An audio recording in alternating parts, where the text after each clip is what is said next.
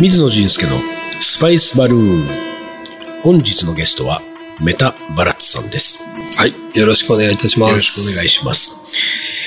本日のテーマ。直径2ミリの、直径2ミリ直径2ミリのマスタードシート。直径って言葉と2ミリっていうサイズが、いまいちこう、なんていうか、つながりにくいね。まあそうですうね。んいかに小さいかっていうのを2表したかセンチったんでしょうね。2メートルぐらいだと、うんまあなんとなく。直径って半径だと1ミリですからね。そうだね。2ミリもないような気がしますが。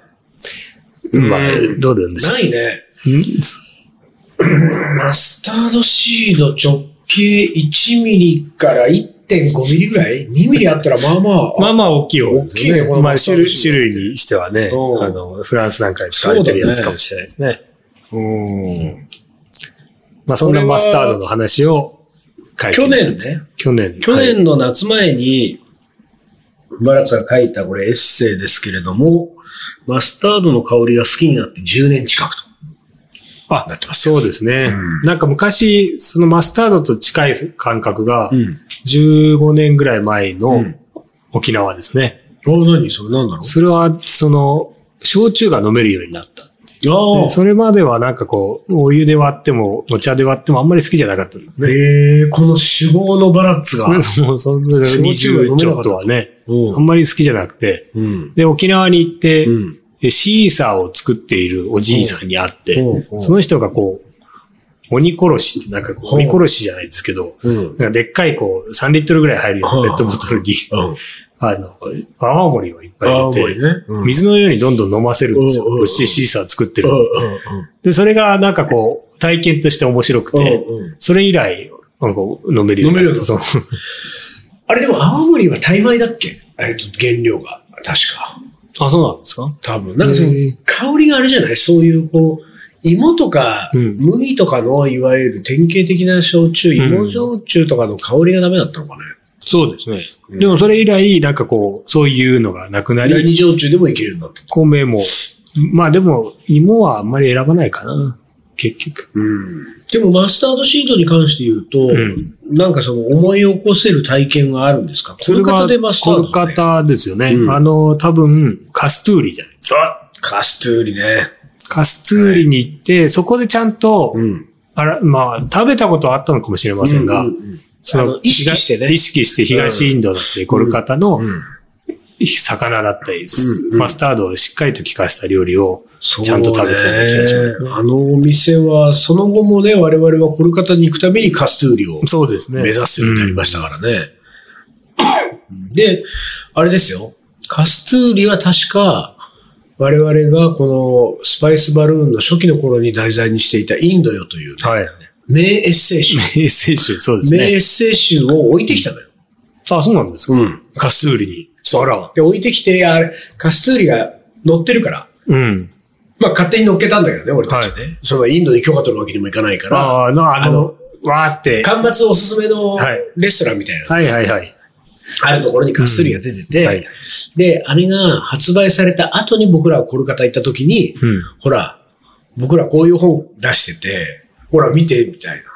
だからカストゥーリの人たちも大喜びで、あそううちが乗ってるって言あって、ー俺いなかったですね。あ、いなかった。そうそうか。あれか。そう。あの紅茶の時か紅茶の時でしょ。そうか、そうか。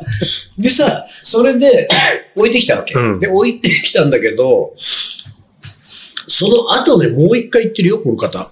行ってない？行ってるよね、多分。何の時だろう？あれ？行ってないのかな？うーん。いや、俺ね、なんかね、その、多分ダージリンの後にコルカタに行ってる後に、もう一回コルカタに行ってた記憶があって、ちょっとわかんないんだよ。でも、とにかく俺の記憶では、うん。ダージリン、じゃ、ダージリンの時が、もうすでにインドへ渡した後の訪問だったのかもしれないし、ちょっとわかんないんだけど、カストゥーリ行った時に、あ、お前ら日本人だろ。うちほら、出てんだぜって言ってインド用を出してきた本当ですかそう、カストゥーリの店員が。うん。ですよ、おこれ俺らがあげたやつじゃん。っ あ、そうですか。ていうふうに、2回目の訪問の時にそうなったら覚えてるから。あじゃあ言ってるんですね。うん。で、おそらく、何かで乗り換えたんですか10年ぐらい前のやつは、あれでしょうね。あのー、インドの乳製品の時。そう、乳製品からの、うん。あでの、、コルカタでスイーツスイ食いまくって。そうです、そうです。そう。で、あの時にカストゥーリっていうレストランは、まあ、ベンガル料理の専門店で、マスタードをかなり効かせたね、うん。えー料理が並んでるんですけど、うん。あの時にマスタードってものを、そうですね。うんあの時に、あ、いいな、マスタードと思いますね。あれがダメだって人もいるからね。あ、そうでしょうね。そう。あの、ツンとした感じで僕が、あ。の、一緒に、あのー富山のパキスタン料理屋さんを何軒か一緒に回ったのが、札幌のスープカレー屋さんの店主なんですよ。うんで彼は、マスタードの香りが、まあ特にあの、なんだろうね、加熱の足りてないマスタードオイルのツンとしたはい香りがダメみたい。うん。うん。っていうふうに言ってたけど、やっぱあれね、マスタードオイルなんかも結構、あのツンとしたやつダメな人結構いる。そうですよね。私昔、ムングを、ムングを煮込むのもダメでしたけどね。あ、そう。ココナッツもす小さい頃は好きじゃなああ、まあね、ココナッツオイルはね、小さい頃絶対ダメだよね。ムングの煮込む時の匂いうん。ああ、でもなんかちょっととかひよこ豆とかうんでもそれはちょっとわかる気がする。うんうん。今はもう、まあ、なん、なんとも思わなくなっちゃいますけどね。そうだよね。でもマスタードに関して言うと、我々はその、コルカタ行った時にあの、料理専門学校を訪ねてね。行きましたね。ネズミ男。ネズミ男と、料理長。もう一人なんかいましたけ そうそうそど、うとにかくネズミ男いましたね。調子のいい感じのやつとネズミ男と飲んで、えー、一日クッキング習いましたけど、うんあの時にあれだよね、あの、カスンディっていうね、カスンディね、ありカましたねスンディって。いう調味料を、まあ、なんだろう、あれ、ブえっとブルーマンゴーとか、ローマンゴーうん。と、マスタードと、まあこうペーストにするんだよね。そうですね。うん。で、とにかく、あの、マスタードシードをすりつぶしてうん。使うっていう感覚がね、うんうん。あの、ベンガルのイメージですけれども。何にも、何でもかんでもすりつぶしてますそうそうそう。んでも一方で、南インドに行くとマスタードシードは、テンパリングって油で炒めるね。うんそうですねだからすりつぶすって、あんまマスタードシードはすりつぶさないよね。あれ、チェティナード行った時に、カライクディのあのバンガラ、はうん。バンガラのシェフは、あれブラックペッパーとか、あれマスタードシードも潰したっけ？マスタードシードはあんまり捨てるイメージがないですね。ねなんかただ、一回火を通してペーストにしてたような気がする。そう。あ、そうかな？炒めてからだっけ、なんかあんまりちゃんと覚えてないけど、我々もあの、当時のメモとかを見ないとね、そうですね。全然すぐ忘れちゃうからね。うん。ただなんかそのマスタードは、ここに書いてあるけどさ、ポップコーンみたいなそうですね。香香ばしい香りね。でさ、このさ、あの、油で炒める系の、だから南はなんかポップコーン的なうん。香ばしい香りだけど、東のマスタードはやっぱりすりつぶすから、どっちかっていうとツンとしたあのマスタードの、なんていうか、練りマスタードみたいな。そうですね。なんかそれがちょっとわさびみたいな。そうそうそうそうそう。そっちの方の香りだよね。だから、実際にはベンガル、東インドも南インドもマスタードシード自体は使うけど、その、調理方法が違うがために、うん。感じる香りがちょっと違うんだよね。違いますね。私が一番最初にマスタードはう、ん。すりつぶしです。自分の。あしかもそれは、と、あの、火を通さない。うん。でうん、ヨーグルトに和えるああ、そうなんだ。そのグジラートの方の、そのライタに使うんですよ。へえ。で、それを甘くしたり、うんまあその、うんうんうんキュウリとかだったら別に塩でやったりうん、でも必ずマスタードを軽くすり鉢じゃないですけど、マスタード単体ですりつ。単体で潰して、うんこう最後にかけて食べる。あそれ、まあ自分の中では一番最初のマスタードが好き。ーなるほど。じゃあそうするとそれはどっちかというとテンパリング系よりも、うん。ちょっとツンとした感じの香りが立つ方向のマスタードね。で、このエッセイの中にですね、ゴータマ・シッダールタの、そうですね。やっぱ東インドといえば。マスタードの話がええそうです。これはね、これなんかちょっと面白かったので、これちょっと説明してください。なんか、これなん、なんていうか、切ない話ですか？ままあ、切ないというか、なんかこう、まあ、ゴータマシッタールと、ブッダのうん。教えの教訓めいた、そう、教訓めいはいた話ですよね。はい。で、これもともとですね、まあ、しゴブッダっていろいろうろうろしていて、まあ、東インドうん。あたりをね、うん。結構あいろんなところ行っていたといううん。話の中で、まあ、その千2000何百年前から、うん。えーマスタードがいかに使われてたかっていう話にもなるんですが、はい。はい。まあ、そのある村にうん、こう、もともと、まあ、なんていうんですかね、こう、どちらかっていうと他の人よりもう、ん。まあ、ちょっとこう、幸せが薄いような女性がいて、うん。で、その人がまあすごい仲の、まあ良かった男の人と結婚して、うん。で、えーまあ良かったんですが、うん。やっぱりこう、その男性には、その旦那さんにはすごく優しくしてくれるんですが、その男性の家族にはですね、うん。やっぱり厳しく、うん。えー意地悪をされたりしちゃっていたそうですね。うん。で、それをすごく、まあ、まあ、辛い、辛かったんですが、まあ男性、その旦那さんが結構救ってくれていたと。まあ、その中でもよようやく自分たちの子供ができて、はい息子が一人。息子がね、一人生まれたんですが、えー間もなくして、えっ、と、その旦那さんですね、息子を残して、奥さんを残して亡くなってしまう。一番の理解者で味方だった旦那さんがそうですね、亡くいなくなっちゃうと。うん。いよいよ、まあ、いよいよですね、あの、その旦那さんの家族も、えー自分の方の家族はもういないですから、うんえー残された仲間というか、みその理解者というか、うんえー救いは息子だけになるはい、そうね。で、それでなんかこう、まあ、なんつうかね、二人で頑張って暮らしていたんですが、ある朝ですね、うん。起きてみると、うん。えーまあ、ご飯の支度をして、うん。えー息子を起こしに来たはい、そろそろ起きなさい。起きなさいと、うんそうすると息子が全然起きない。うん。まあちょっともう少し寝かしとこうか、みたいなね、うんうんやっていると、なんだまああとちょっとして、そろそろもうだいぶ日も、うんえー上がってきましたから、うんもっとちゃんと起こさないと、うんね、起こしに行っても全然起きないと。うん。いや、これは大変だと。うん。なんかの病気かもしれない。うん。で、急いで息子を抱えてですね、はい近くの薬局に行くわけですね。うんで、薬局に行くと、この息子を見せてですね、うんこの子はなかなか起きないと。うん。なんかの病気かもしれないから、こう薬をくれと。うん。そうするとその薬局の人はですね、その息子を見て、お母さんを見て、うん、もう自分のところではですね、その子に治せる薬はちょっとわからないと。と。もう自分ではどうにもできないから、その、その隣にうんお医者さんがいるから、はいはい。お医者さんのところに行きなさいと。うん。そうしたらなんとかなる。うん。